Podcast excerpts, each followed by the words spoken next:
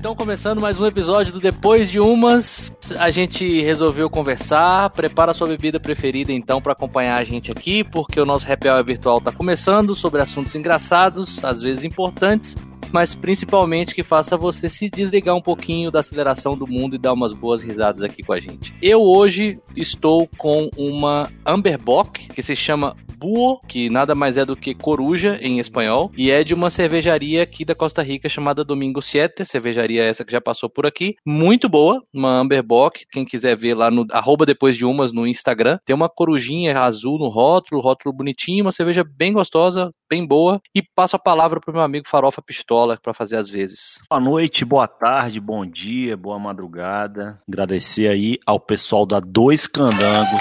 Palmas, palmas, palmas mandou para mim o quê? Uma Amber Ale maravilhosa, mas eu vou deixar a surpresinha para quando o mexicano perguntar o que que a gente tá tomando ainda. Ele mandou um ali que eu tive que anotar. Muito bom, muito bom. Então, Fredão, que temos aí a mesa, Fred falou também que não vai ficar para trás, que tem uma surpresa aí e tal, então manda. Fala, galera. Hoje eu estou com a Number 99 Rye Lager, que é de nada mais, nada menos que do The Great One. Wayne Gretzky, tenho certeza que vocês não sabem quem ele é, mas Wayne Gretzky, ele é considerado, assim, fazendo um paralelo com o futebol, ele é o Pelé do hockey. É, ele é considerado o melhor jogador de hockey que já existiu, number 99 porque era o número dele, né? Número esse que foi é, aposentado em todos os times da NHL, não só no que, nos que ele jogou, né? Então a, a própria liga aposentou o número dele quando ele se aposentou, tamanha a grandeza do jogador, e agora ele tem uma cervejaria artesanal e parte do valor da venda das cervejas vai para a Fundação Wayne Gretzky, que ajuda crianças menos favorecidas a entrar no, no esporte, fornecendo equipamento e tudo. Então também é uma cerveja com consciência social e ela vem de Niagara on the Lake, uma cidadezinha bem pertinho de Niagara Falls. Quem for a Niagara Falls não deixe de passar em Niagara on the Lake, a cidade é linda. Então é isso aí. Caraca, eu não lembro mais de nada, só lembro do, do 99, mas talvez seja a Amber Bock aqui que já está num ponto interessante. Eu achei legal que aí justifica bastante você tomar 28 por semana só para ajudar as criancinhas. Achei bem legal isso aí. E fora que você tá tomando a cerveja do, do, do melhor, né? né? Do, do, melhor jogador de hockey que já existiu. Né? É, não, é o, o maré do hockey. Então vamos lá, Léo, agora contigo. Eu só queria comentar que eu sei quem era o N. Gretzky, tá? Eu não sou, eu, eu, não sou só um poço de cultura útil, também tenho de cultura inútil. Boa! Você, Isso, você, você, acabou de comprar briga com o Canadá inteiro, velho. Ai, caralho. Seu visto, seu visto vai ser recusado, velho. Grande, grande, grande Gretzky. Jogou no Edmonton. Olha Caraca. aí, o cara sabe até o time que ele jogou. Boa. Sim. Mas vamos lá, vamos lá. Eu tô, eu tô tomando uma cerveja que eu espero que eu acerte o nome dela. Dando uma moral aqui pro cervejaria brasileira. É uma Pilsen, que ela é a versão filtrada do chopp deles. E o nome dessa cervejaria é Schnorstein. Essa Nossa. cerveja aqui que eu tô tomando, ela ganhou a medalha de bronze internacional na Copa das Cervejas da GCA de 2016. Olha que chique esse negócio. Olha aí, cara. Pois muito bem, depois de umas, então, o assunto de hoje não tem nada mais próximo do depois de umas, eu acho, desses tantos episódios que a gente gravou, nem lembro mais que número é esse, mas esse é o assunto mais depois de umas de todos, na minha opinião, que é papo de bar totalmente. O que você gosta do bar, o que você não gosta do bar, histórias de bares, bares que você frequenta, que marcaram história, o que, que você gosta de fazer no bar, o que, que você gosta de comer, como é o ambiente que você frequenta normalmente num bar, o que, que você tem saudade, por exemplo, putz, porque eu mudei para Costa Rica, o Fred mudou para o Canadá, o que, que a gente tem saudade dos bares brasileiros e o que, que a gente gosta dos bares aqui de onde a gente está morando. Então, qual é a tradição dos bares de São Paulo, qual é a tradição dos bares de Brasília e de todos esses estabelecimentos. E eu vou passar a palavra para o Farofa para ele começar a falar um pouco sobre a história dele, que eu já conheço um pouco e já fomos muito ao bar juntos. Qual é a sua relação, Farofa, com os bares? Pergunta profunda, né? Difícil isso aí. Como é que eu vou falar isso? Eu sou um cara que gosto muito, né, de socializar, sentindo uma falta danada de encontrar meus amigos, sejam eles frequentadores do bar, donos do bar, gerentes do bar, garçons do bar. Fiz amizades em todas as esferas aí. A gente gosta do bar porque mais do bar do que da bebida, né? Não era isso a mensagem daquele cara lá? A questão do bar, a questão de você frequentar o bar, não é, cara, porque eu posso, que nem eu tô fazendo, comprar uma cerveja e ficar em casa. Tudo que tem no bar eu posso ter aqui na, na minha casa, mas o, o, o ambiente, todo o contexto que o bar traz, que é outra coisa. E a gente não pode esquecer que nós três, Farofa, Fred e eu, somos de Brasília, uma cidade que está muito longe da praia. Então acho que depois da gente, assim, ou junto com a gente, tá a galera de BH, por exemplo, que são muito frequentadores de bar.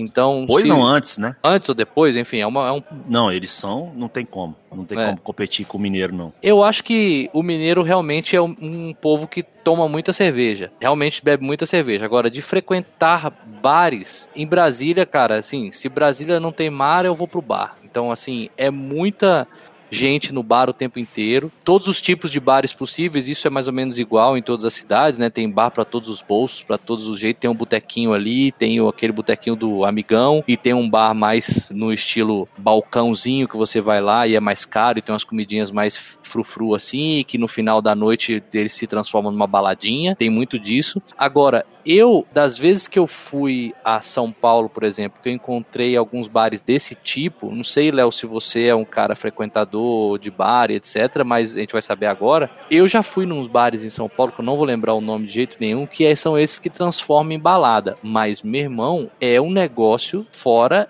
de lógica. A transformação e o nível e o preço das coisas de uns dois ou três lugares que eu fui são puxados. Você costuma ir muito em bares em São Paulo, Léo? Eu, quando eu não tô trabalhando em casa, eu tô no bar. Então o bar é a minha terceira casa. Aqui em São Paulo você tem opção de bar até do que você quiser, do que você puder imaginar. E aí, como você falou, tem uns que você deixa um rim para pagar conta, de preferência um rim que já não esteja bom por causa do bar.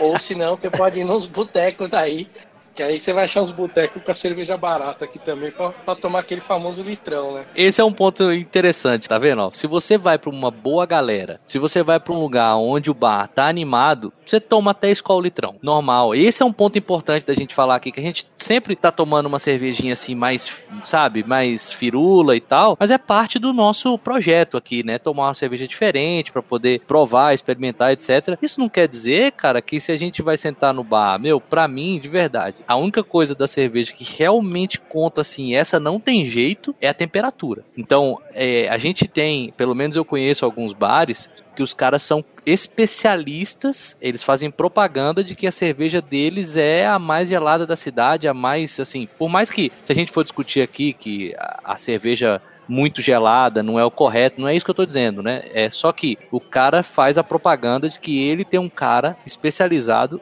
em manter a temperatura da cerveja. O cara só faz isso no bar. E tem os processos, né? Tem bares que tem assim vários, é, várias geladeiras diferentes, então eles vão baixando a temperatura, né? Os lotes de cerveja vão mudando de, de geladeira, né? Para elas irem. Isso é lenda. Não, cara, tem bar que faz isso. E tem bar, até em Brasília, que assim, é a cerveja mais gelada, mas se abrir e ela empedrar, pode mandar voltar, vem outra. Pelo menos era assim. Fala qual é o bar, né? Porque a gente já falou que não toma Skol, que já na outro episódio falou que não toma Brahma. Vamos pelo menos conseguir um patrocínio. O Líbano, pelo menos era assim. O garçom chegava com aquela bicha mofada, velho. Abria. Se ela empedrasse, podia mandar voltar, vinha outra, de boa, sem problema nenhum. Vocês que são, já que a gente tá falando de bar e vamos viajando aqui, vocês que são mais viajados do que eu, principalmente Léo, que já foi para qualquer lugar, negócio da cerveja é muito, por exemplo, eu só tomo cerveja muito gelada. Pode ser a Ember Lager, sei o que, Ale, Double IPA, do, do, da Dois Canangos, eu gosto de gelada. Já fui em, em vários lugares que elas estão com a temperatura não, não tá gel, estupidamente gelada, mas tá fria. Eu não gosto. E vocês acham que isso é uma coisa de brasileiro mesmo ou não? É geral. Que o gelado tira o sabor da cerveja. Vamos lá, quem vai falar aí? A minha opinião, rapidamente, porque eu já falei demais, é que sim, em vários lugares dessas minhas andanças eu só tomo cerveja quente, velho, para os nossos padrões brasileiros.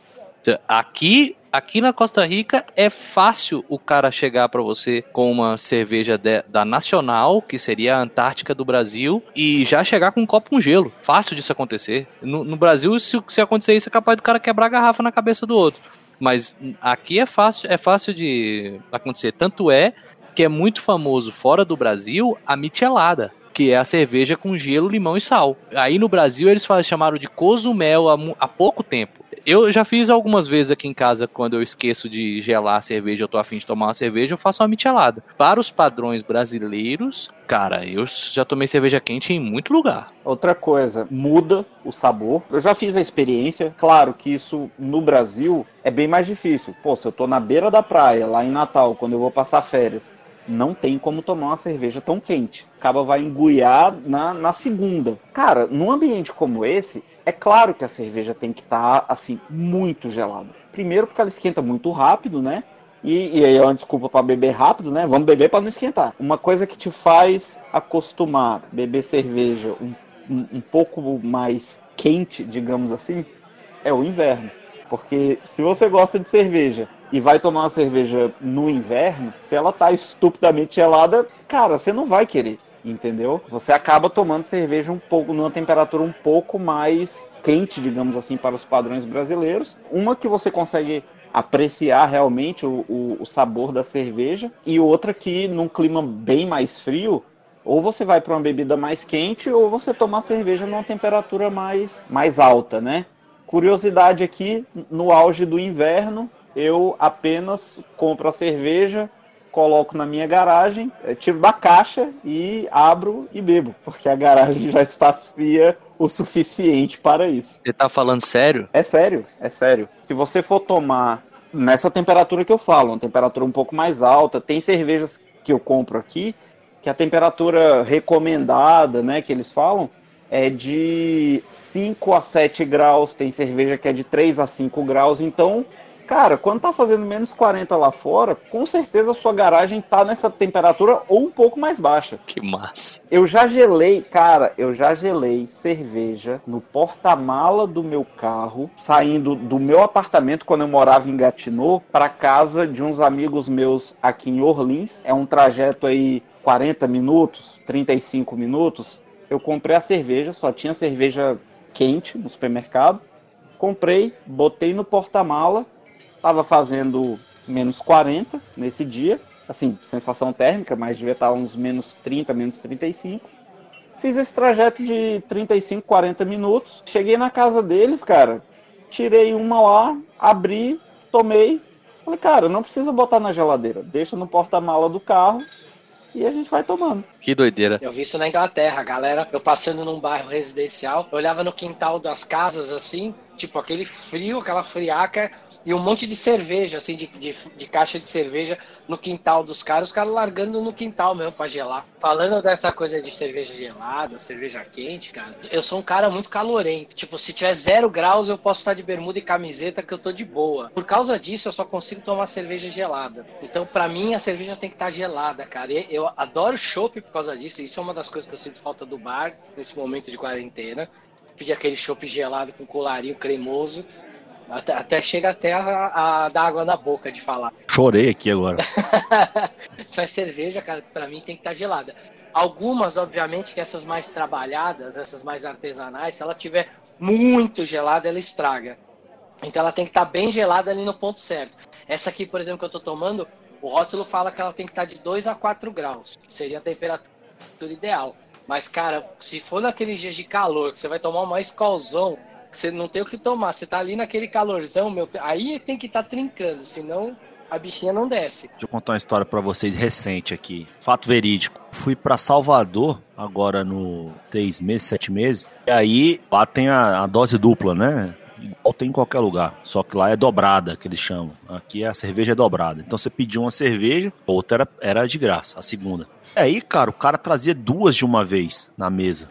Duas em duas de 600 ml. Imagina a, a valentia. Só que quando eu abri a primeira, tava só eu e minha esposa, tomamos a primeira, a segunda tava quente. E até agora eu tô tentando entender por que, que ele trazia uma quente e uma gelada. Quando você ia abrir a quente, você chamava ele, ele pegava, guardava a quente e trazia uma gelada. Sempre pra mesa ficar com duas cervejas. Sempre pra mesa ficar com duas cervejas. Alguém me explica, por favor. Até agora a gente tá tentando. Isso é mais difícil que aqueles desafios que o pessoal manda no, no WhatsApp, aquelas coisas. Não, até agora não consegui. Não, não tem. E esse era um assunto que eu ia perguntar, dos perrengues, do que, que vocês não entendem do bar, que poderia ser diferente, que todo bar tem a vida inteira e que você não consegue entender. Tem alguma coisa que vocês consigam lembrar agora, assim, de que, putz, isso aqui é algo que eu sempre, é uma coisa que eu sempre queria mudar, mas isso acho que já faz parte do bar. Parece que se mudar, nem vai ficar bom, vai, vai perder a graça. Cara, eu me lembro de ter ido a um bar que a gente queria fazer um esquema parecido, assim, que era bar que você, daqueles bares assim que você tinha que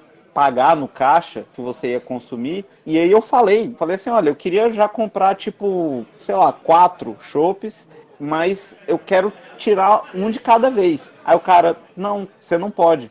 Aí eu falei, pô, você não, você não consegue imprimir uns tickets aí, assim, tipo, imprime alguma coisa?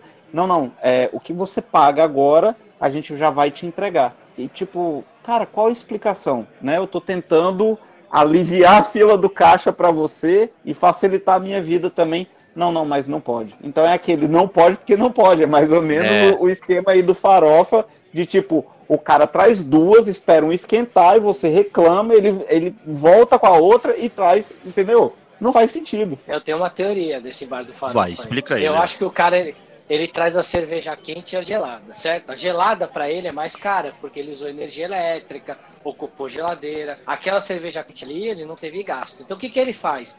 Ele vai trazendo e vai te testando. Você falou, isso aqui tá quente, ele troca. Só que você vai chegar num grau de alcoolismo, e todos nós sabemos disso, que a partir de certo momento você não tem mais sensação na língua do que é gelado e do que não é, você começa a tomar qualquer coisa.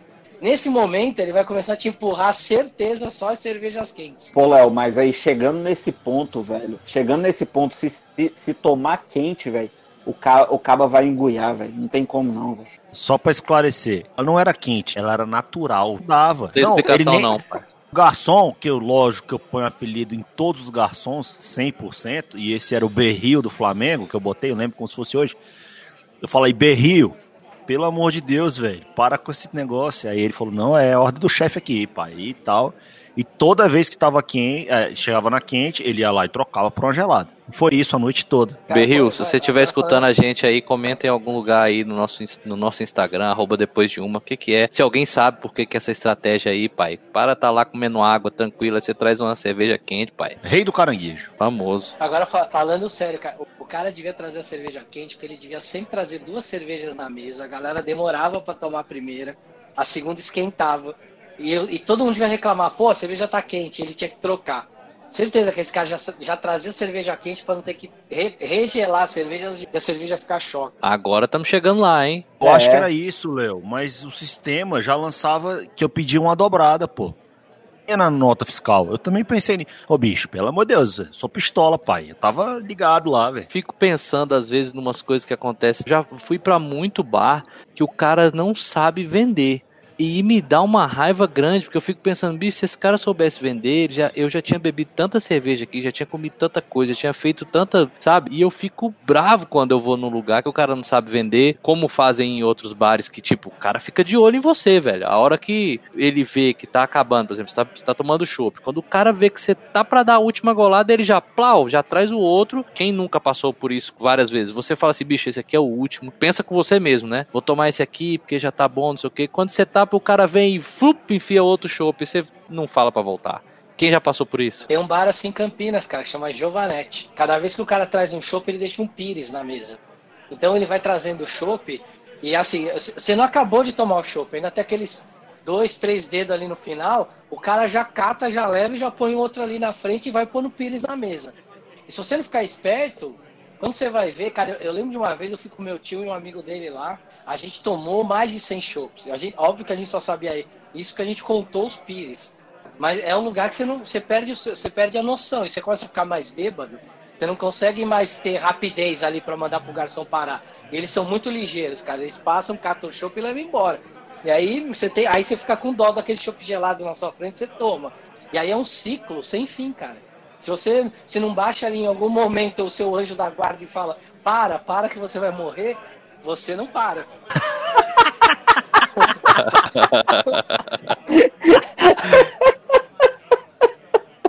Para que muito você bom, vai morrer. Para que vai morrer demais. O, o, o, o, feitiço, o feitiço mineiro faz isso, mas faz isso com garrafa de 600, velho. Tu senta lá e eu tenho eu tenho um amigo que toca todo sábado lá no Feitiço Mineiro. Abraço Nelsinho, saudades aí de ouvir um, um, um chorinho lá no Feitiço com você tocando. Então a gente sempre vai lá, tem a feijoada no sábado também. E, bicho, o cara já chega com. Você pede a cerveja, o cara chega com um baldinho com aquelas quatro ou cinco garrafas. Irmão, você abre a penúltima, velho. O cara já traz outro balde, bota aí e fica aquele, aquele negócio, entendeu? Quando chega no final, é um pouco mais fácil de você dizer pro cara, não, peraí, volta, do que um chopp. Porque assim, às vezes tem, sei lá, uma garrafa que não tá aberta, mas quando você vê aquilo na sua mesa, aquela fartura, entendeu? Dentro do gelo é difícil recusar, cara. Aí você fala assim, não, bicho, vamos, vamos abrir só mais essa. Aí o cara traz outro baldinho, aí você, não, vamos, é, talvez, né? E aí você vai nesse esquema, cara. Tinha um bar em Santos, cara, que todos os garçons eram baixinhos. Todos. Pra trabalhar no bar, você tinha que ser baixinho, cara. E era muito engraçado, engraçado porque os clientes, pra tirar sarro dele, disso, apelidavam os garçons, que nem o Farofa faz, só que todos os garçons de baixinho. Então você falava baixinho. E aí vinha todo mundo. Esse que era a graça do bar, chamar o garçom de baixinho. E era todo mundo baixinho. Cara, e, e trocava de garçom, entrava um garçom ba baixinho no lugar. Era, era, eu não sei se o dono fazia de propósito, ou se aquele lugar era o lugar que todos os baixinhos do universo se encontravam. Mas era incrível. Oh, deixa eu perguntar para vocês uma coisa sobre isso, realmente. Além do Farofa, que pode contar a história, a história dele daqui a pouco sobre isso, mas vocês também são de fazer amizade assim e, de e aliás, Fred quando estava no Brasil e tudo, mas de frequentar o mesmo bar e faz amizade com o garçom assim, ou como é que é isso? Não posso falar de bar sem falar do Talher Brasil, que inclusive a gente recebeu a triste notícia de que o Talher Brasil fechou as portas em definitivo. Era assim, tinha aquela fachadinha de restaurante, mas no fim das contas era um bar. E a gente frequentou bastante quando a gente ainda morava aí, juntando grana para casar, né? Tava meio quebrado, então era um lugar que tinha comida boa, cerveja gelada e era tudo barato. E perto de casa.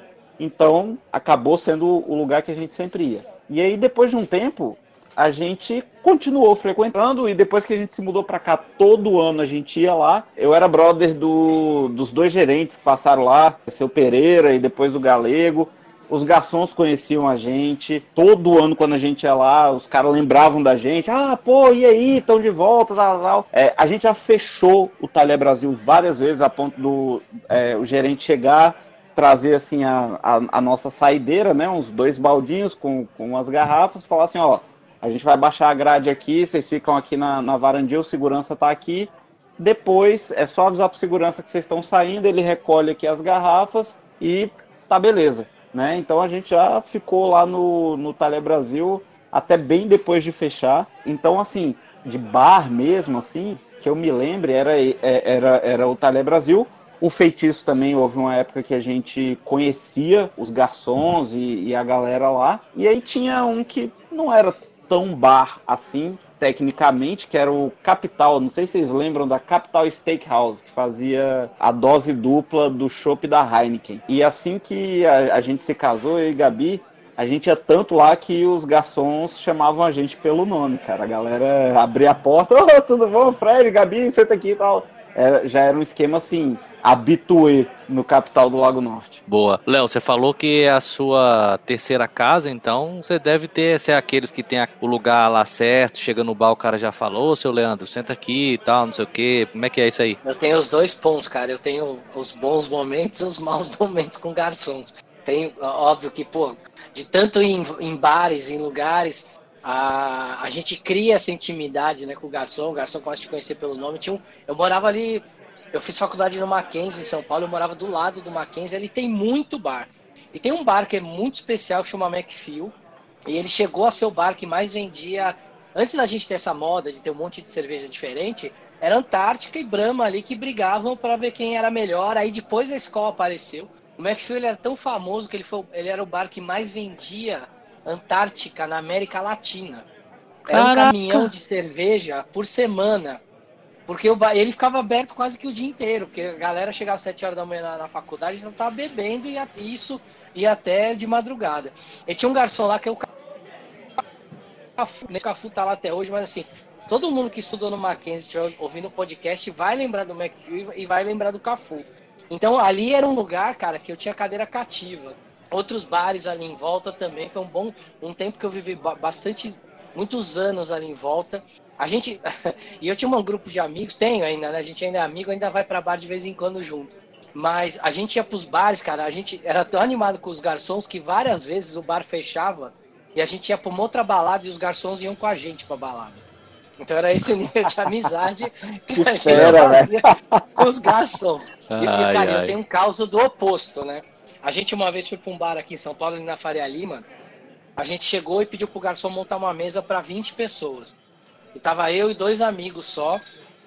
E não chegava a galera, e não chegava a galera. E no grupo do WhatsApp, uma, isso, a galera falando, a gente tá chegando, tá chegando, tá chegando. E a gente começou a ver que não iam chegar 20, iam chegar tipo 50 pessoas.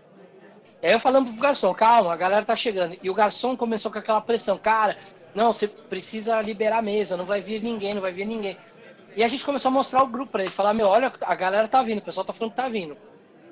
E aí até aí, beleza. Chegou uma hora que ele falou assim, cara, eu não dá mais para segurar, eu vou tirar uma mesa. A gente falou, tá bom, tira.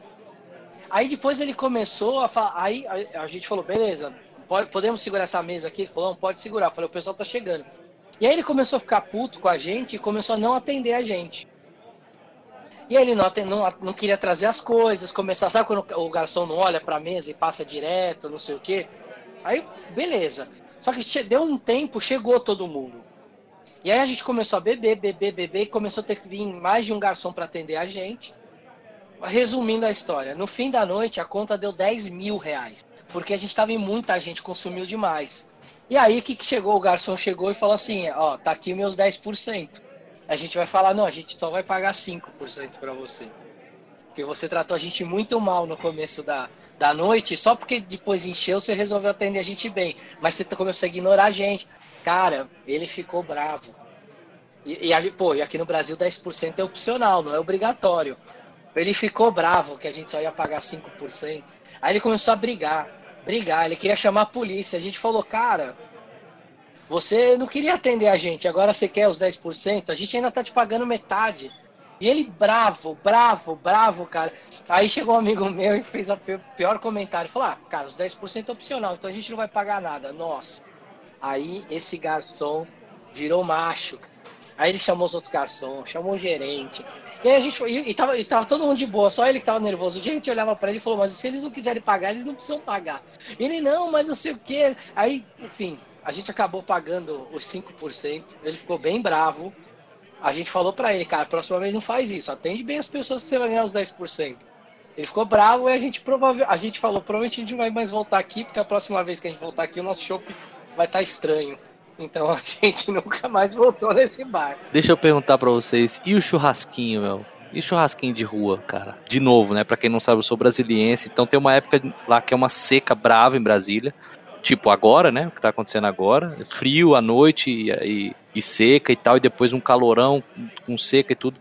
Mas eu gosto, cara, assim, de um dia como esse. Aqui na Costa Rica hoje tá um dia típico dos que eu gosto para ir pro bar, que é um dia onde a, a noite não é fria, que vem aquele dia com, com calor danado, e o barzinho de rua, cara. Um, um barzinho na rua. Eu não me importo nem. Aliás, até às vezes prefiro ficar em pé, porque eu passo o trabalho muito sentado. E um churrasquinho. Bicho, que saudade que eu tenho de um churrasquinho de coração de frango. Cara, de um churrasquinho sabe, e no meio da rua com a cervejinha long neck, e, e aí eu já fui em Brasília em vários, mas só para não ficar falando de Brasília o tempo inteiro, teve um que eu fui há muito tempo, eu sei que ele existe até hoje, que é em BH, não sei se o Farofa já foi nesse, que é o churrasquinho do Luizinho. Eu vou fazer uma propaganda aqui de graça, porque é muito bom. E eu me lembro que quando eu ia, ainda até hoje, pelo que eu vi aqui rapidinho é um preço só para praticamente tudo. Então você ia lá e comprava 10 fichinhas que valia para qualquer coisa, ou para qualquer churrasquinho e para qualquer cerveja, era tudo o mesmo preço. Então, é isso era muito legal, porque o cara passava com uma caixa assim cheia de cerveja no gelo e você só entregava a fichinha para ele e pegava a cerveja que você queria. E ele vendia muito Brahma Extra. Não sei se ainda hoje é assim, mas vendia demais Brahma Extra, né? Um bom bar mineiro vendendo Brahma, é o normal, mas ele vendia muito Brahma Extra e, e enfim, tudo que é tipo de cerveja. Churrasquinho para vocês é um dos preferidos ou não? Irmão, você falou de churrasquinho agora, eu salivei me lembrando de Lena Espetos lá em Natal. Se vocês algum dia forem a Natal, é, me falem que eu passo as coordenadas para vocês chegarem lá. Bicho, pense num churrasquinho bom pra caramba. Ela montou o bar na varanda da casa dela, é uma casa de esquina. E, cara, lota, não, não, não tem mesa para quem quer. E é outro lugar também que todo ano, quando, quando a gente vai, às vezes, o que, que a gente faz? A gente liga, pede para ela preparar, passa lá, porque é pertinho da casa da minha sogra, e a gente come em casa. Mas, cara, Lena Espetos, pô, tu falou de churrasquinho, isso faz uma falta absurda, cara. Aqui a gente faz, pô, vai fazer churrasco? Aqui a gente faz coração de galinha também, é, tem tudo isso. Mas o, o, o, o esquema do, do churrasquinho, cara, aí quando você começa a botar também churrasquinho de codorna, velho, aí, aí fica, fica outro, outro patamar, né, velho? Aí fica, o negócio fica bom demais, velho. Saudades, saudades. Farofa, qual, qual que você gosta em Brasília? Esse aqui era o churrasquinho do Moranguinho, né? Famoso aqui no Lago Norte. Pô, o Moranguinho ali na descida, é ali no comércio do, do Pão de Açúcar, né, De cara? açúcar. Bom demais, velho. Bom demais. Moranguinho ali é, é fera, velho. É, e é famoso. Inclusive me mandaram a mensagem hoje. O Moranguinho tá aberto, né? Porque ah, os bares abriram agora, anteontem. Falei, ele nunca fechou. Ave Maria. Verdade. É esse esquema, exatamente esse esquema que vocês falaram. Mesas na rua, aquele tempero do, sua, do suadouro. E vamos nessa, cerveja de garrafa. Puta, bom pra caralho. Porra, maravilhoso. Não adianta você querer assar um churrasquinho em casa que não, não, não vai rolar. O churrasquinho é o churrasquinho, cara, da rua. Léo, eu fui num aí em São Paulo já tem muitos anos, muitos anos, mais de 10 anos. Era um rodízio de espetinho, não me engano, na Vila Ma- Madalena. Aqui tem bastante, cara, agora desse. Abriu uma, um aqui, né, primeiro, é, de espetinho no quintal, quintal do espetinho. E aí começou a abrir um monte de, de, de franquias, vamos dizer assim, de filiais, e também começou a abrir um monte de outros parecidos. Então tem muito agora aqui em São Paulo desse tipo de bar. Um quintal mesmo. E aí é espetinho e cerveja e, putz, aí tem de todos os gostos, cara. Tem desde o botecão até o, o mais refinado. Então, pô, esse, esse, esses representam esse, esses bares de, de espetinho. Mas tem, tem, pô, cara, tem um milhão de bares que eu adoro aqui em São Paulo. Mas tem um que eu vou, eu vou, eu vou citar ele aqui porque ele merece. Ele, ele fica numa travessa da Avenida Paulista, na Joaquim Eugênio de Lima. Ele chama Asterix. Ele começou como uma portinha. Hoje o cara já ampliou, ele já é um pouco maior ali, já ficou com um tamanho bem bacana. A carta de cerveja desse bar, cara, é sensacional. Porque era um bar que você andava nada, você fala, nossa, aqui é uma portinha, você entrava, abria a carta de cerveja, tem cerveja do mundo inteiro.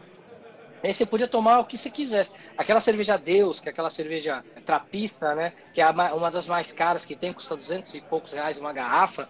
Pô, foi o primeiro lugar que eu vi vender essa cerveja aqui em São Paulo, foi lá. Então, tem, tem um outro bar na Zona Norte também, que é o Frangó, que é super famoso lá por causa da coxinha. O cara também tem uma carta de cerveja lá que é invejável. Então, esses dois lugares, já se tiver afim de tomar uma cerveja diferente, aqui em São Paulo, são lugares excelentes para você ir, o atendimento é muito bom. O, o Asterix eu nunca comi no Asterix, então eu não sei te dizer da comida. O frangó, a comida de lá é sensacional. É, e a carta de cerveja dos dois lugares, meu, vale a visita. Ponto turístico. Se tiver na Paulista, vai no Asterix. Se conseguir até a Zona Norte, vai no Frangó. Caraca. Léo, tu acabou de falar de dois bares que um amigo meu que é de São Paulo, um abraço amigo Boratio, né? E aí você já vê que, que é amigo mesmo, né? Ele sempre me falava do Asterix, do Frangó, tem um outro que é Piu Piu. Cara, ele me falava sempre esses dois que você falou, ele sempre me falou desses desses bares, ele falou assim, velho, Se um dia você for a São Paulo com tempo, você tem que ir é, em um desses dois, cara. Então, quando você falou, eu, caraca, velho, então é, é, assim, é um ponto mesmo da cidade de São Paulo, né, cara? E uma cidade que deve ter, assim, 496 mil bares, né, mas muita gente conhece esses dois aí. É, cara, e o Café Piu Piu, ele é legal porque ele, ele fica ali na Rua Aurora, e aí ele fica um monte de... é no Bexiga, ou seja, que é o, bar, é o bairro tradicional italiano de São Paulo, e ele fica ali num, num lugar onde tem vários bares de rock. Então, pô, tem, o dia que você vai lá, cara, tem umas bandas sensacionais, ou no Café Aurora ou no Café Piu Piu, que é um, do, um perto do outro ali. Então você vai tomar uma boa cerveja e um bom do rock and roll lá. O que, que vocês gostam de comer? Se é que vocês gostam, né, de comer no bar. Eu, particularmente, são duas coisas. Se eu jantar, né, se eu comer mesmo assim ou almoçar, eu não bebo. Então, essa é uma coisa que não tem jeito. Eu faço um ou faço outro. Se eu bater uma pratada de arroz, feijão, farofa. Não, não como farofa. Mas arroz, feijão, salada. Mas e... gostaria. Não mais, mas é, já comi muito. Mas é arroz, feijão Respeita e tal. A polícia. é, eu não, eu não, eu não gosto de beber, entendeu? Depois com a barriga cheia e tal. Mas eu gosto muito e aí não tem como, cara, porque para mim é fritura de qualquer coisa, vai bem pra caramba, e carnes. Primeiro que eu adoro carne, posso comer só carne o resto da minha vida, não tem problema nenhum. E frituras. Então, por exemplo, cara, eu vou, eu vou falar é, dois aqui que eu, que eu gosto muito, que é o frango a passarinho do Líbanos, por sinal. Primeiro, porque é muito gostoso, segundo, pelo, pela quantidade que vem, nós podemos falar sobre essas quantidades de comida de bar já já.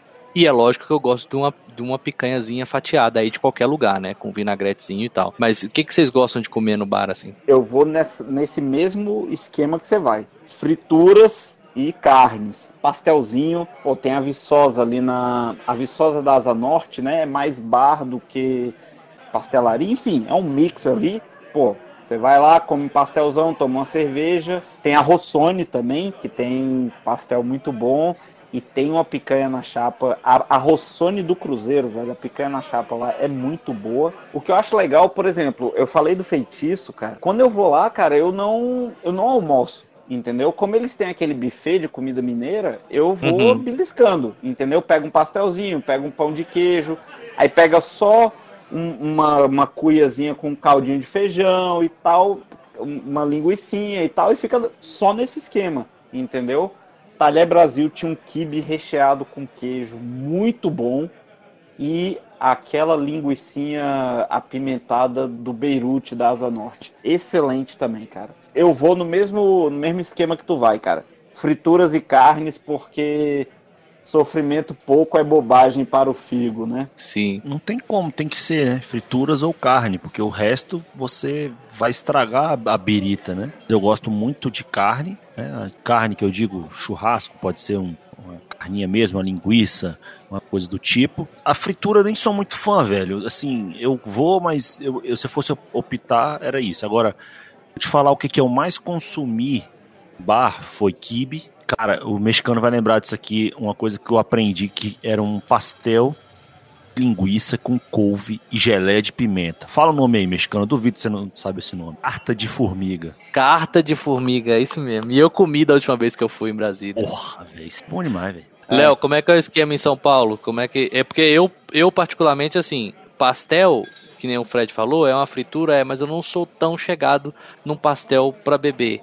Então, como eu tô tomando a cerveja e tal, não sou muito chegado no pastel, não. A carta de formiga é um esquema diferente, porque eu provei e, cara, putz, é uma mistura muito doida, porque é um pastel com a linguiça, a geleia e tal, não sei o que, é muito e bom. ele não. E ele não é maçudo, né, mexicano? É, ele é bem é. pequenininho assim. É um é tira-gosto mesmo, bem. É, eu tô babando aqui já, já vou ter que fazer alguma coisa. Mas, Léo, conta aí pra nós, como é que é comidas de bar pra você? Cara, quando eu era duro, aí era só a breja e no máximo ali uma porçãozinha de salame. E olhe hum. lá no dia que eu tava mais animado, um pouquinho mais dinheiro no, no bolso, era uma porçãozinha de ovinho de codorna. Aí a vida vai melhorando, hum. você vai melhorando seu gosto culinário. Aí você passa pra fase do pastel, né? Puta, eu adoro pastel, cara. Pastelzinho de carne de queijo ali pra beber. Pra mim é o, é o bicho. A picanha na chapa também é o bicho. Tem aqui em São Paulo tem uns bares bem bons de picanha na chapa. Tem o Prainha, tem o Juarez, Os caras entregam uma picanha na chapa de responsa. E, cara, uma outra coisa que eu adoro comer também é bolinho de bacalhau. E eu fico caçando aqui em São Paulo qual é o bar que tem o melhor bolinho de bacalhau de São Paulo para comer, porque eu adoro bolinho de bacalhau. Uma das felicidades que eu tive na vida, aqui em São Paulo, eh, eh, nas outras capitais também tem, mas aqui em São Paulo tem aquela concurso de comida de boteco. Teve um ano que ganhou um boteco que é, na, que é um lava rápido, que fica na rua de trás do meu prédio. Chama, chama Boteco do Murruga. É um português que tem ali o lava rápido, ele montou um botequinho dentro do lava rápido e o prato que ele faz lá, que é o minhãozinho do Murruga, ganhou o prêmio de melhor comida de boteco de São Paulo. E o cara todo Minhonzinho? ano fica finalista. É Minhonzinho do Murruga. É um filé mignon. Marcos Mignon? Aí eu, aí eu não ia comer, não, cara. Mas o cara todo ano, ano é finalista, cara. E o bagulho é, é, na rua de trás de casa. Aí eu fui lá conhecer outro dia, comer um negócio, pô, é sensacional. Eu senti falta de uma coisa que, você, que eu não falei e esperei que alguém falasse e tal, que é, bicho, uma das coisas que a gente mais sente falta aqui. É, Mônica, minha esposa, não é muito de não é nada de boteco, na verdade, mas é, tem uma comida que é de boteco, cara. Se tem uma comida que é de boteco e que eu gosto e que eu na Costa Rica não vou achar por nada. Tudo isso que vocês falaram aqui é capaz de eu achar, entendeu? Eu, não no boteco, muitas vezes, mas eu consigo dar um jeito. Agora, carne de sol com mandioca eu não acho em lugar nenhum. E é talvez assim, eu acho que é depois da picanha, cara, é o meu preferido de boteco. Olha só, eu eu evitei falar sobre isso, eu acho que foi um bloqueio mental para que eu não começasse a chorar e entrasse em depressão. Se tem uma coisa, cara, que eu acordo, assim, quando eu falo que eu é, eu falo pra Gabi que eu tô com vontade de ir ao Brasil, né? E agora a gente vai completar aí dois anos sem ir ao Brasil. Quando eu abro a boca para falar assim, caraca, hoje eu acordei com vontade de estar no Brasil, ela não espera nem eu respirar, ela fala assim, e comer uma carne de sol do Chique Chique. Eu, é, é isso mesmo. Então, cara, às vezes não é nem no, no, no bar, entendeu? Até porque a carne de sol do Chique Chique é a melhor de Brasília, não tem, não, não tem como falar. Ele traz a carne de sol lá do Rio Grande do Norte. Eu, assim, a mão chega a treme, cara. Você falou, eu comecei a, a. Deu um nó na garganta. Foi um bloqueio, cara. Foi um bloqueio mental, porque, assim, não tem como achar. Né? É o que eu falei. Aqui eu consigo fazer coraçãozinho e tal. Pô, a gente vai fazer churrasco, tem, uma, tem umas linguiçinhas que a gente faz na frigideira aqui, fica bom pra caramba, parece uma calabresinha e tudo, não sei o que, mas carne só é impossível você achar. Ou você faz, ou já era. E cara, toda vez que eu vou ao Brasil, o almoço do dia que eu chego é uma carne de sol do Chique Chique, claro que com muita cerveja, né, velho? Eu vou ser o do contra aqui, no seu caso, porque a Mônica, assim, sei lá o que, é que ela faz por causa de uma carne de sol do Chique Chique também. Toda vez que a gente vai no Brasil, cara, ela chega desesperada. Eu já não sou tão fã. Já não acho ela muito. Sabe por quê? Vou te falar, vou, vou te explicar por quê. Pelo menos das últimas vezes que eu fui, eu não gosto de carne magra. E eles estavam trazendo a carne muito magra. Eu gosto de uma gordura na carne, entendeu? Então eu não sou, eu não sou tão assim da carne sol como a, comida é boa e tal, apesar de eu achar que o preço subiu bastante, aí o pessoal do Chique Chique aí um. Meu pai tinha uma empresa parede com parede com Chique Chique na 708 Norte. Na, há muito tempo atrás, meu pai tinha uma empresa para vocês verem que há muito tempo atrás, com dois tios meus, ele tinha uma empresa de conserto de máquina de escrever. E eu estava lá, então aí dá uma entregada boa, mas é, é chamava Corema, conserto e representação de máquinas. Corema. E aí ele tinha era porta com porta com o Chique Chique antes dele mudar mais para baixo, que depois ele mudou para um outro prédio lá de tijolinho e tal. O Chique Chique era ali. E aí sempre comia a marmitinha de lá e a carne era mais gordinha. Depois de muito tempo e tal que eu fui, a carne é mais magrinha. Eu gosto daquela carne de sol de, com mandioca do bar em cubinho e que ela vem com aquela gordurinha é, especial, entendeu? Sei que lá no, no Chique Chique e em outros também você tem a manteiguinha de garrafa. Desculpa, Fred, eu estou citando tantos detalhes, você deve estar num momento muito difícil mas é a manteiguinha de garrafa, o feijãozinho, aquela, aquela paçoquinha. Então é muito bom e, e é tradicional, clássico. Tem um detalhe que eu esqueci de citar, porque a mandioca você ainda escolhe se ela é aquela fritinha ou aquela derretida, aquela derretendo que você não consegue nem pegar com, a, com o garfo, né? Tem que pegar com a colher. Mas enfim, continua aí. Pode xingar? É, não, né? Porque você tem que ficar brother do cara que vai cortar a carne. Porque quando a gente vai lá, a gente escolhe. né? A gente pede um pouquinho mais magra e um pouquinho com a gordurinha e eles perguntam pra gente, cara. Eu não tô sei te se falando, cara, que meu pai tinha empresa do lado, então, e você sabe tanto que ele é entrão, então ele conhece os caras tudo lá, tem uns caras que trabalham lá há 40 anos. Agora, só é, foi só um detalhe das últimas vezes, não precisa se, não precisa se chatear não, fica tranquilo. não, fiquei, fiquei puto agora. Tem carne de sol com mandioca muito em São Paulo, Léo? Cara, tem, né? Aqui, aqui você consegue achar bastante, cara. É, Você tem bastante opção, né? De bares diferentes. Você tem bares de nordestinos aqui, né? É, tem bares baianos especializados em comida baiana. Então você tem, você tem uma variedade incrível aqui. Se você quiser comer uma bela uma carne de sol com mandioca, você acha um, você acha um lugar. Sabe um lugar que era muito bom de comer? É, não sei se vocês chegaram a conhecer, lá em Brasília tinha, era aquela cachaçaria água doce que tinha no Brasil inteiro. Cara, eles faziam escondidinho de mandioca, com, de purê de mandioca com carne seca, que era inacreditável de bom. É cara. bom, Aqui em São Paulo tinha em Moema, tinha em Santos também, tinha no interior, sei que tinha em outros estados, outras capitais. Cara, era muito bom, muito bom. Eu sempre lembro do, do escondidinho de lá, porque acho que foi um dos melhores que eu já comi com, de prato assim de carne seca. Pô, mas aqui em São Paulo, cara, se você procurar, você vai achar o que você quiser comer, a hora que você quiser, da porção que você quiser. Isso, que eu gosto aqui de São Paulo, viu? Bom demais. E o torresminho, mano? O que, que vocês têm a me dizer? Cara, tem um cara aqui em São Paulo que faz um torresminho que é sacanagem. Ele agora tá fazendo delivery do negócio. Ele, ele faz a, a barrigada, ele dá aquela pururucada na barrigada, mas ele faz de um jeito. Ele tem uns vídeos na internet mostrando isso. Que a hora que o negócio viralizou, o cara começou a entregar para São Paulo inteiro. Cara, que negócio incrível. Mas é aquele negócio, você come uma vez, seu colesterol, você- só de olhar seu colesterol já sobe, né? Você respira aquilo, o colesterol já dá picos. Abriu a embalagem, é, você já entupiu uma- umas quatro artérias, assim, umas coisas assim, né, cara? O torresminho, velho, quando, quando você morde, cara, faz aquele crack, assim, mas ainda vem aquela suculência, entendeu? Cara, é, é aquele ponto perfeito, entendeu? Que ele não tá É. todo seco e que ele não tá borrachudo, mas quando você morde e, e, e aí parece que você abre uma mini garrafa de sabor na sua boca, velho. É, é, cara, coisa absurda. É absurdo. Em Brasília, eu costumo sempre ir no Que Filé. Dudu, um beijo pra você, meu, meu grande amigo. E além de ter a melhor feijoada da cidade, na minha opinião, e o melhor filé a cavalo, na 405 Norte, o torresminho que vem antes da feijoada, meu, e com o caldinho de feijão, aí não tem jeito. É, pra mim a receita é super tranquila. Aí tem uma, tem uma Heineken totalmente gelada, mofada, que aí, cara, e o, e o ambiente, e a galera, e eu vou falar disso e só terminar de falar desse assunto torresmo, eu quero falar do assunto ambiente, mas é, a gente vai dar o segundo bloco.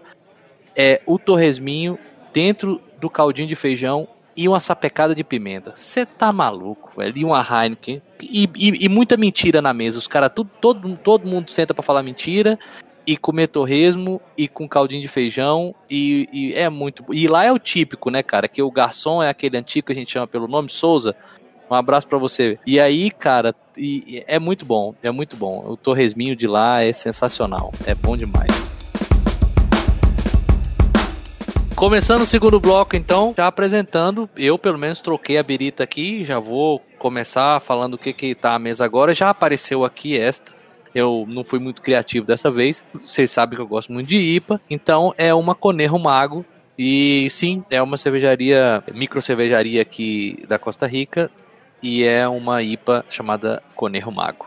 Então, Farofa, agora é a sua vez. Eu tô tomando agora uma cerveja da Dois Candangos, maravilhosa. É uma cerveja de café que o nosso grande patrocinador, parceiro, amigo Flávio trouxe o café lá de Portland. E A bicha é espetacular e não tem em lugar nenhum e só eu tô bebendo e é exclusiva. Aí o rapazinho humilhou os Aí coleguinhas. não, aí os coleguinhas, bicho. Aí, aí ficou difícil. Vou falar pra vocês. Espetacular, inclusive eu escondi, porque eu fico gravando aqui e a mulher tá bebendo lá dentro também, né? E eu escondi dela a garrafa, porque é, é bizarro o negócio. Maravilhoso. Ah, não, Flávio, Fernanda. A Fernanda vai escutar e vai, já vai saber das suas artimanhas aí. Não, o Flávio, o Flávio realmente tá. é, Ele se supera. E assim, ele tem Inclusive, uma das vantagens de você ser cervejeiro, depois eu vou, agora eu vou pedir uma foto para ele pra gente postar lá no arroba depois de umas, que é daquele, Farofa já viu, e aí para vocês saberem, Léo e Fred, ele pegou um freezer dele em casa, pôs um bico na porta do freezer, um freezer vertical, pôs um bico na porta do freezer, a mangueirinha, o barril fica lá dentro, e aí tem um freezer com um bico na casa dele.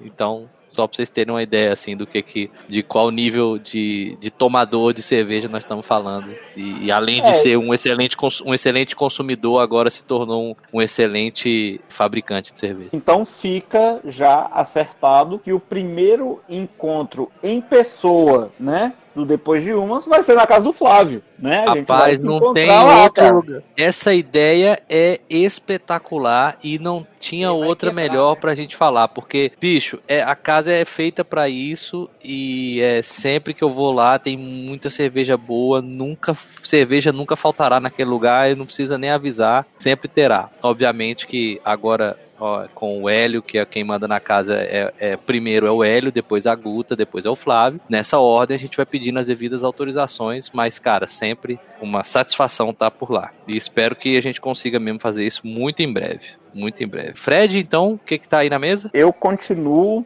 com a Number 99, a Rye Lager, que eu tava tomando, até porque se a cerveja é do The Great One himself, a gente tem que prestar a, as devidas é, honrarias, né? Agora que todo mundo já, já apresentou, faltou só o Léo. O Léo dizer o que, que tá a mesa aí agora no segundo bloco. Agora eu continuei na mesma cervejaria. Acabei de ler no rótulo aqui que ela é de Poderó, de Pomerode em Santa Catarina. Eu tô tomando agora a IPA da Schornstein. Hum, é a minha preferida. Gostou, gostou do meu sotaque alemão agora, para falar o nome? Ah, sim. Olha muito bom, cara. Fafuder. Eu também só sei olha, falar alemão. E olha só, eu ouvi o último episódio, que foi inédito para mim porque eu não participei. Eu ouvi a gracinha do Farofa falando, ah, porque vocês falam IPA, né? É porque, ah, é. cara, eu, eu comecei a tomar IPA aqui. E IPA aqui é IPA, pô, não tem como, velho. Muito bom. Que é IPOca. E aí, nesse segundo bloco, pra gente começar a falar é, sobre ambiente do bar. Tem muita gente que não gosta de música ao vivo, tem gente que já gosta bastante. Que, que tipo de música ao vivo vocês gostam? Se vocês gostam de aqueles bares que fica mais inflamado, tipo novo novo Calaf, né? Aquele o outro de Brasília também, o primeiro, que tem show, tem é muito mais agitado ou não. Ou gosta de um bar assim que dá mais para conversar tranquilo, botecão ou mais ou menos.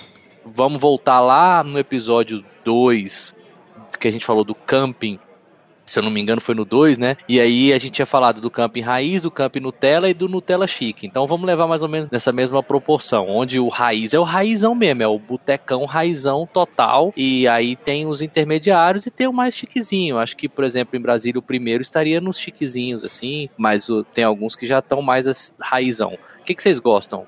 Começando pelo ambiente, assim, do raiz, Nutella e Nutella chique? Eu iria de raiz e aí, de repente, algo chegando perto do raiz Nutella. Agora eu vou falar uma aqui que eu tenho certeza que o Farofa vai, é, vai ter muito mais história do que eu. Bar dos Cunhados. Tenho certeza que muita gente já foi e esconde que foi, né? Fica aquela, não, não, não conheço.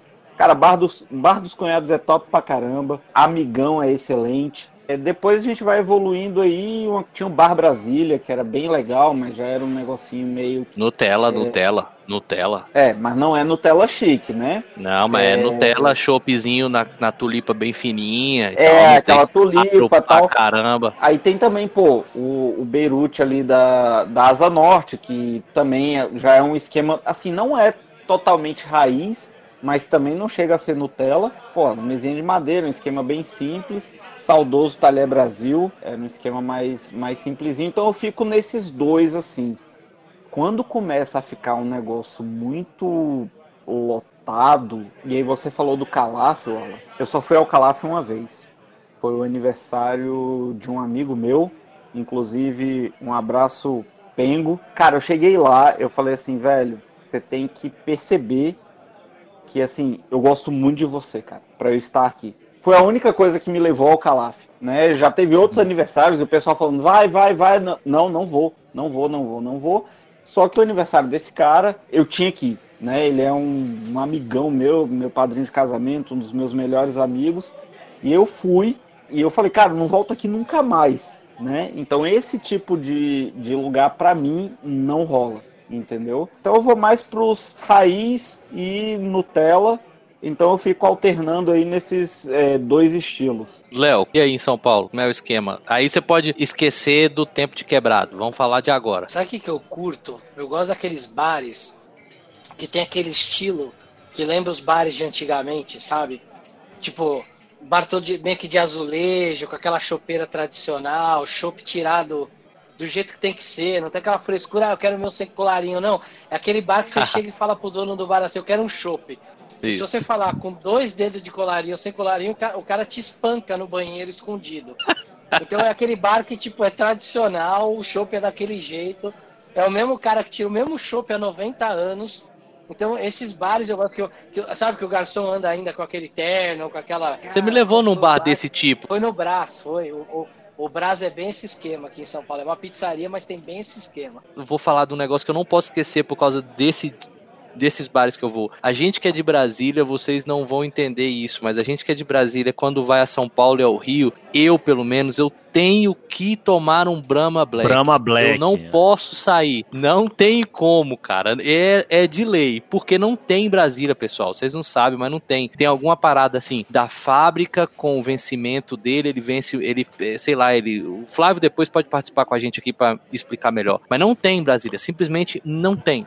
Brahma Black em Brasília. Então, para quem nunca tomou é. Brahma Black, vem numa tulipa especial do Brahma Black, ele vem parecendo um Todd, aí ele vai decantando aos poucos. E eu que não gosto de, bebi de cerveja doce, e ele é bem doce, mas eu tenho que tomar uns Brahma Black, ele é muito leve, cara. Aquele dia você falou que para mim que você tinha vontade desse aí, eu falei, pô, vamos lá, é uma pizzaria, nós precisamos jantar, mas vai tomar um vai tomar o seu Brahma Black lá e vai tomar um, um chopp bom também.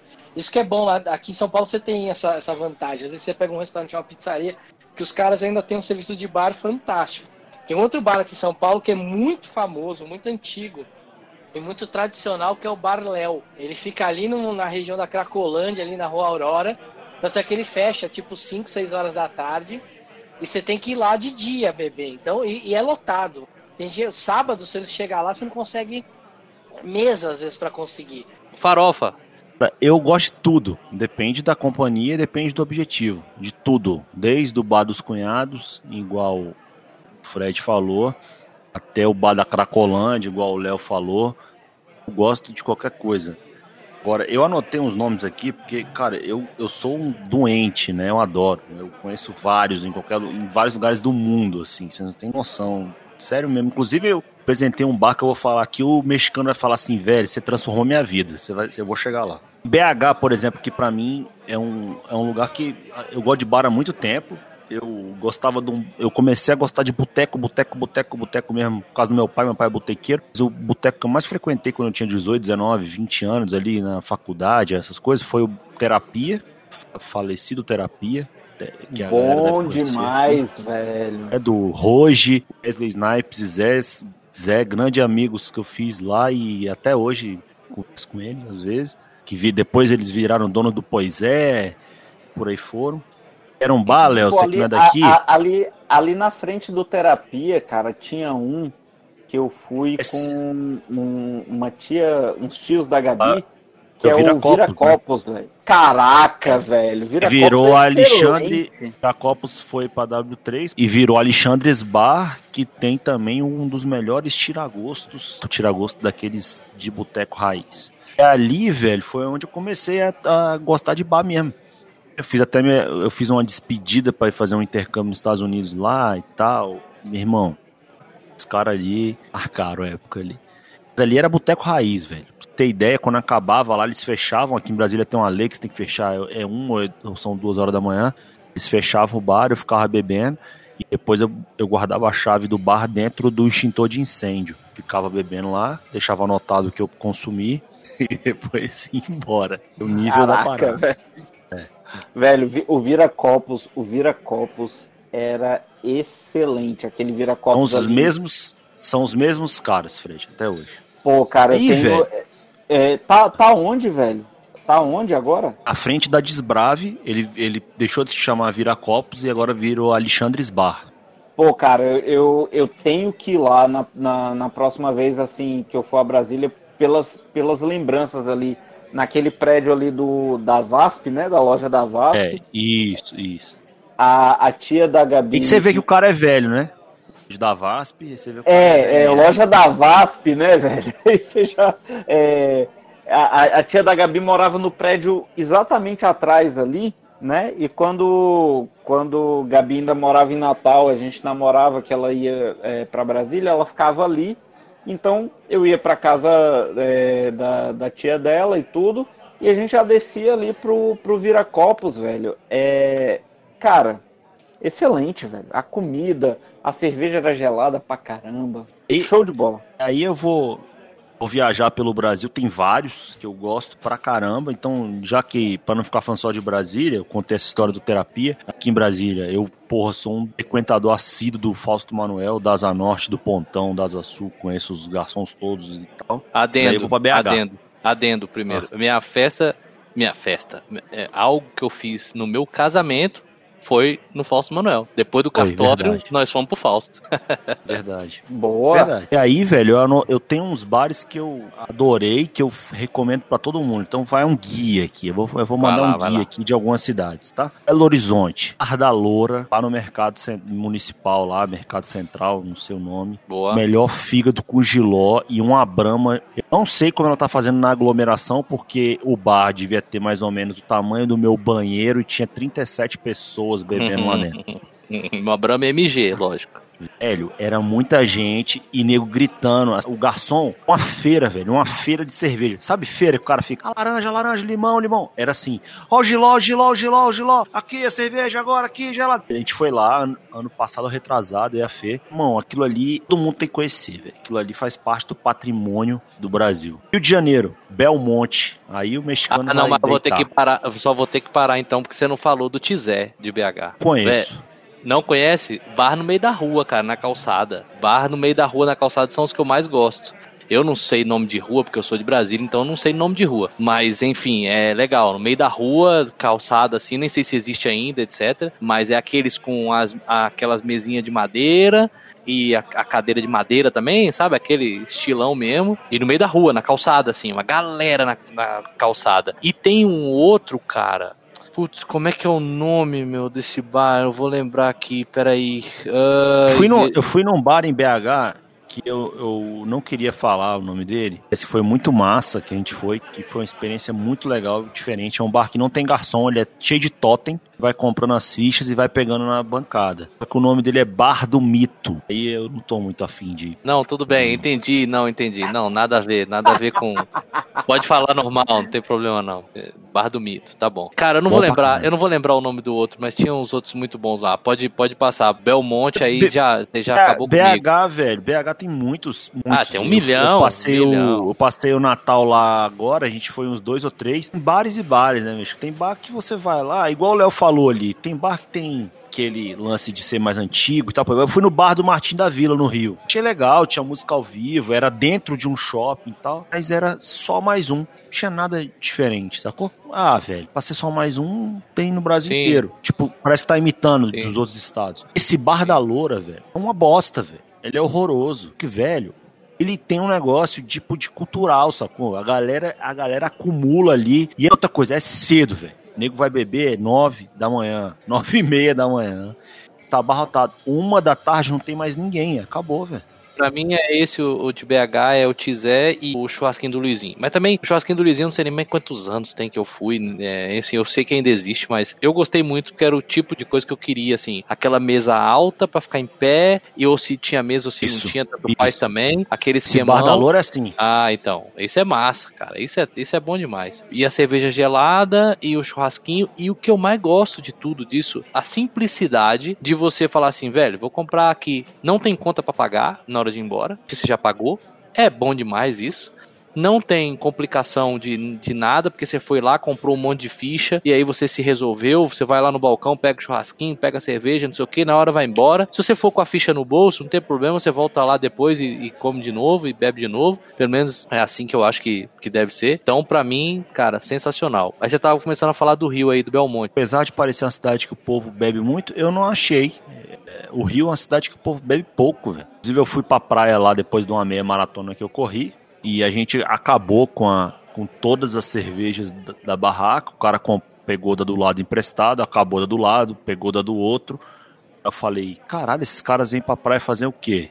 Aí depois eu descobri o que eles iam fazer lá, o pessoal da Maronfa e tal. O Belmonte é um clássico, maneiro. O Top vem igual o Léo falou, velho, não tem, não tem discussão, velho. Colarinha três dedos, filho, acabou, velho. Não vem com o uhum. negócio de que eu não gosto. Velho, é um padrão, petisco é padrão. Cara, aí eu vou subir pro Nordeste. Ah, do cuscuz. Conhece, Léo? Ô, Fred? Quando eu fui a João Pessoa, não tinha bar do cuscuz ainda lá, era só em Campina Grande, eu nunca fui a Campina Grande. Eu, como botequeiro, inclusive eu posso ir do sul a de Porto Alegre até Fortaleza, tudo, eu já rodei boteco pra caralho. Eu nunca vi aquilo, velho. O cara é um fenômeno. Barra do Cuscuz é um fenômeno. E ele é do interior da Paraíba. Só foi para João Pessoa depois. Eu sou apaixonado pelo Bar do Cuscuz. Eu fui para João Pessoa, passei acho que cinco ou seis dias lá. Devo ter comido lá umas oito vezes. Bom, barato. Assim, não, hoje eu vou comer camarão. Cuscuz. Ah, eu quero comer carne de sol com mandioca. Bato cuscuz é carne de sol com nanata, bado cuscuz. Véio, o cara é tático, velho, fantástico. E ele foi recentemente, né, pra, pra João Pessoa. A Gabi tem um primo que mora em Campina Grande, então ele, ele sempre vai lá no bado cuscuz. Mas foi recentemente para João Pessoa, né? E a gente nunca mais foi lá, mas Pô, bicho, esse é um que eu tenho curiosidade, porque esse primo de Gabi também ele sempre fala muito desse bar, cara. Agora, antes de passar a bola pro mexicano, eu vou falar de um bar que eu apresentei para ele, que para mim tem um dos melhores petiscos que eu já comi. E o bar se chama Ale House, fica em Orlando. E o melhor petisco chama Chicken Nachos. Vai, mexicano. Bom, é bom e barato, cara. É bom e barato, realmente. E assim, tem o e o bom de lá do Ale House, cara, é que tem umas, tem umas cervejas draft, né? Uns, uns chopps muito bons, uma cerveja draft muito boa. Não é só é, aqueles, aqueles, aquelas jarras de Bud Light, de, de, de que mais você pede, mas tem umas muito boas lá. O chicken nachos realmente de lá é muito bom. E essa é uma parada que eu nem falei quando a gente conversou dos petiscos, é que os petiscos daqui da Costa Rica giram muito em torno disso, né? A galera come muito frango, então tem muito nachos com frango e alguns petiscos assim que não tem nada a ver com os que a gente está acostumado no, no Brasil. E é esse o esquema, cara. Como eu tava falando para vocês no briefing, assim, eu sinto muita falta do esquema de boteco mesmo. Uma mesa, tipo, ou numa varandinha, ou numa calçada, mas sem, assim, um, um fechamentozinho de pátio, né? Porque aqui tem muito. Você só pode tomar cerveja é, num ambiente aberto se for um pátio. Então tem que ter uma delimitação, o cara aplica para uma licença, então, e o pessoal fala assim, ah, é period season, né? Então você pode, tipo, tomar uma cerveja numa mesa né, ao ar livre. Mas aí tem uma cerquinha, tem aquela coisa, né? E, cara, eu sinto falta desse esquema, assim, da mesa, tipo, só colocada ali, entendeu? Que é, eu acho que a, a alma do boteco. E, assim, hoje em dia, eu e Gabi, a gente sempre foi de ir pra, pra boteco e tudo. Hoje em dia a gente vai muito a pub aqui, né? Porque aqui só tem pub. E é engraçado ver esse tipo de coisa que, assim, a gente vê que em algumas cidades do Brasil, aí o pessoal abre um pub, né? E fica aquela coisa meio chique, meio Nutella, né? E aqui não, aqui o pub tem aquela galerinha que começa a tomar cerveja, sei lá, acho que 10 da manhã, mas a gente vai, é aquela mesma atmosfera de pub, só que é o que eu sempre falo pra Gabi, é aquela situação de você comer cream cheese sentido saudade de requeijão. E no Brasil, é, se você vai comprar, sei lá, cream cheese para comer, é bem mais caro, né? E tudo.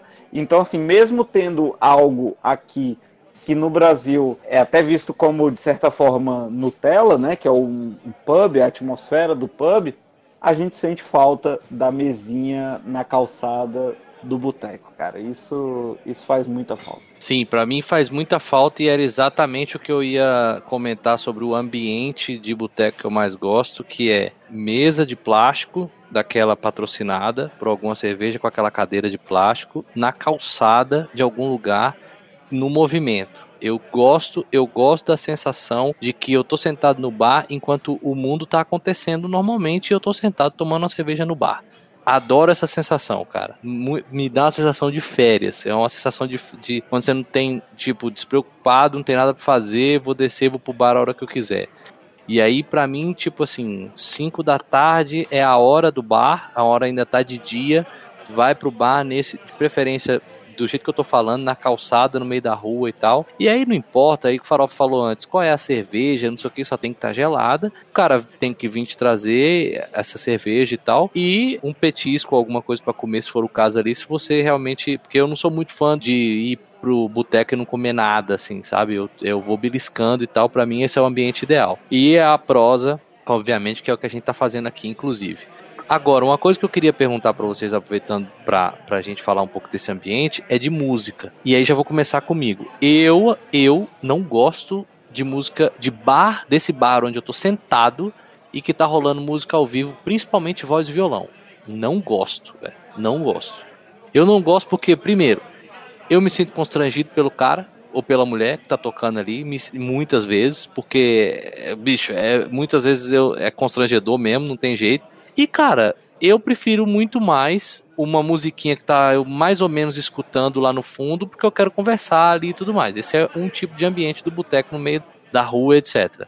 Se for num lugar tipo boteco que depois vira balada ou vira, ou vira um, um, negócio mais animado, aí pode ser, desde que seja um estilo desse de boteco que nem o Farofa falou, do Bar da Loura, que você já está em pé e vai começar a tocar alguém lá e você já sabe que em determinado momento ou você vai embora ou você fica, mas sabe que não vai dar mais para conversar porque o barulho vai tomar conta do lugar. Nós estamos falando aqui, inclusive, é, pensando, como o Farofa falou, depende da intenção, do objetivo e etc. Agora, se for para ir para um lugar para sentar e tomar uma cerveja e tal, eu prefiro que não tenha música ao vivo. Dessa vez eu vou passar a palavra direto pro Léo para ele dar os comentários dele já com a perspectiva de São Paulo. Como é que é aí? Então, cara, a gente, a gente aqui em São Paulo, uh, a gente tem muito bar com música ao vivo, muito bar sem música ao vivo, tem, tem bastante de tudo.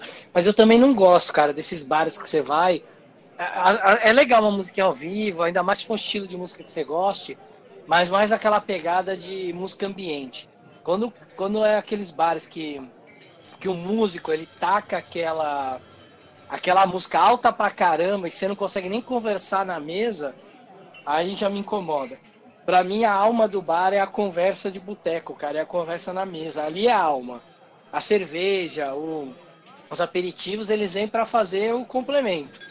Mas se você não conseguir ali mandar um, não, e tem mais, ou não, você não sabe dar melhor. Se você não consegue mandar essas frases ali no meio de uma conversa, você não tá num bar de verdade. Então, se tiver uma música muito alta ao vivo, acho que atrapalha bastante. Então, eu curto aqueles bares que às vezes pode até ter uma voz de violão, mas que é mais aquela pegada de, de música ambiente, que o músico tá ali porque ele sabe que ele é uma parte do, do ambiente, não o centro do ambiente. Então, eu costumo às vezes procurar bares dê pra, que, que sejam bares que a gente consiga conversar, trocar ideia. Esse é o tipo de ambiente que eu curto, que me faz gostar de um bar. Boa, Fred. Cara, eu, eu também penso quase da mesma forma. Inclusive, mesmo quando eu morava em Brasília, tinha bares e pubs que tocavam rock e tudo.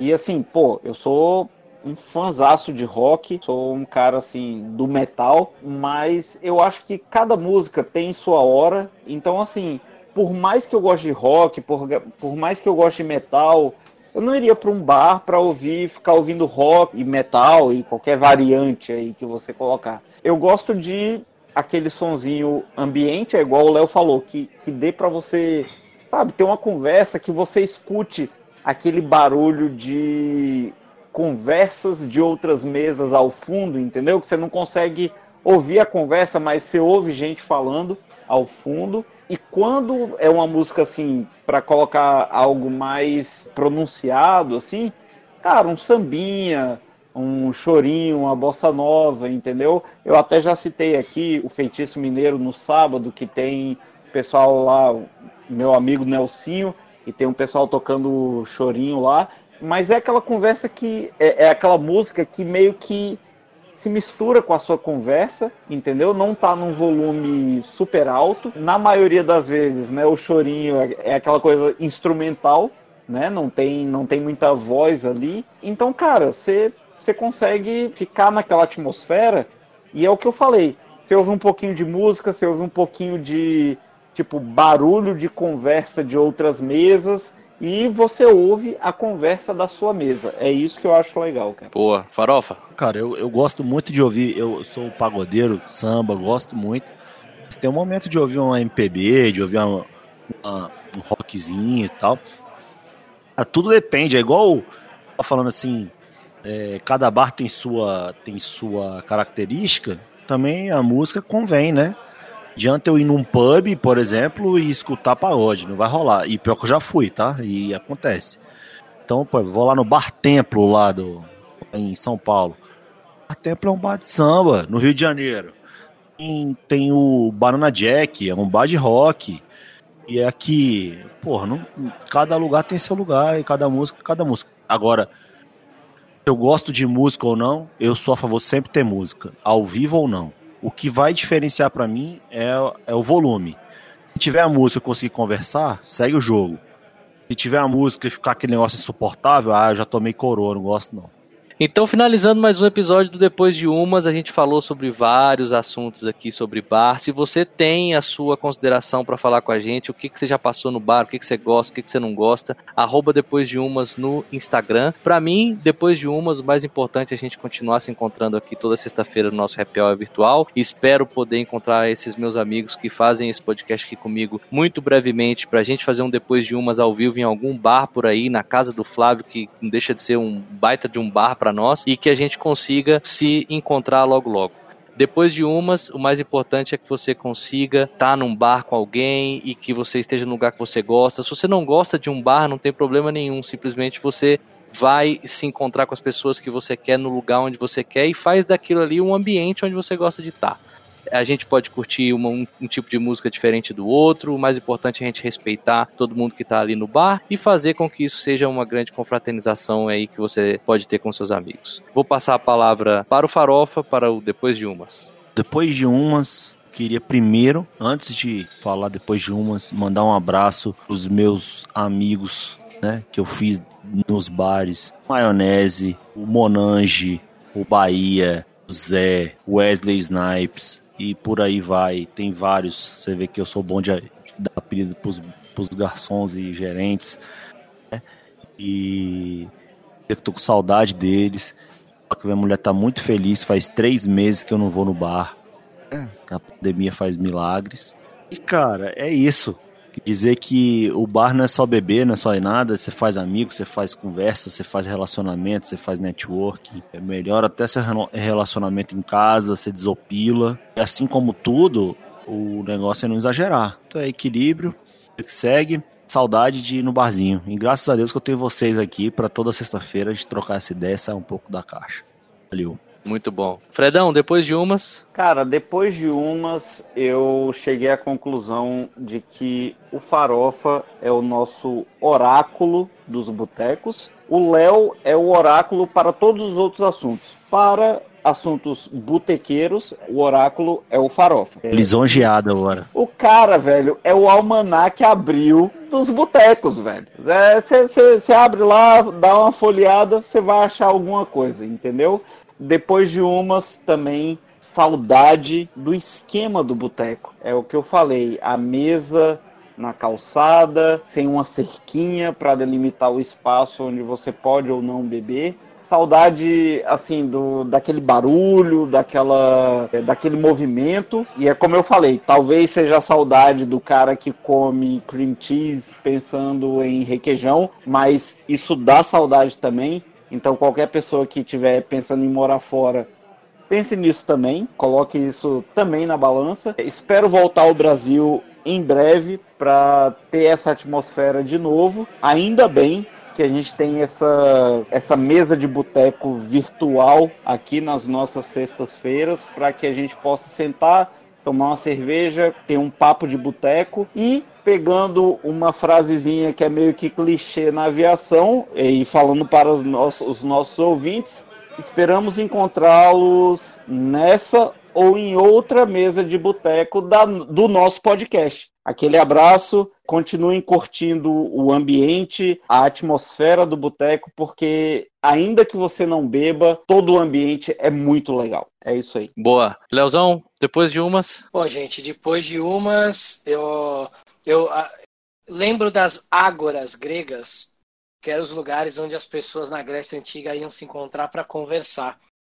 E os bares são as grandes ágoras modernas, onde a gente vai para trocar ideia, para ter nossos grandes papos filosóficos com os nossos amigos, para tomar aquela aquela bebida que a gente gosta, aquele drink, aquela cerveja, aquele vinho, faz com que a gente relaxe, possa falar de assuntos mais mais soltos, que a gente se sinta mais mais ali íntimo dos nossos amigos, aquele momento que a gente pede uma comida que a gente gosta, tem um ambiente bacana, então o bar é a grande é o grande centro de encontro moderno das pessoas onde a gente consegue falar o que a gente quer falar com as pessoas próximas, né? E tem uma outra coisa muito legal que o bar nos remete, que é, são justamente as histórias que a gente tem de bar e as histórias que a gente conta no bar. Como dizem os gaúchos, né, uma grande tertúlia, né, aquela roda de amigos ali em volta da fogueira, então o bar também é uma tertúlia moderna, onde a gente fica ali em volta de uma mesa, conversando das coisas legais que a gente fez, contando as histórias, viagens, um grande lugar da gente fazer trocas, contar nossas experiências. Então, é o local onde nascem histórias, é o local onde a gente conta nossas melhores histórias. E como diz um grande filósofo, né? Nenhuma boa história começa com um dia eu estava tomando leite. Ah, sim, exatamente.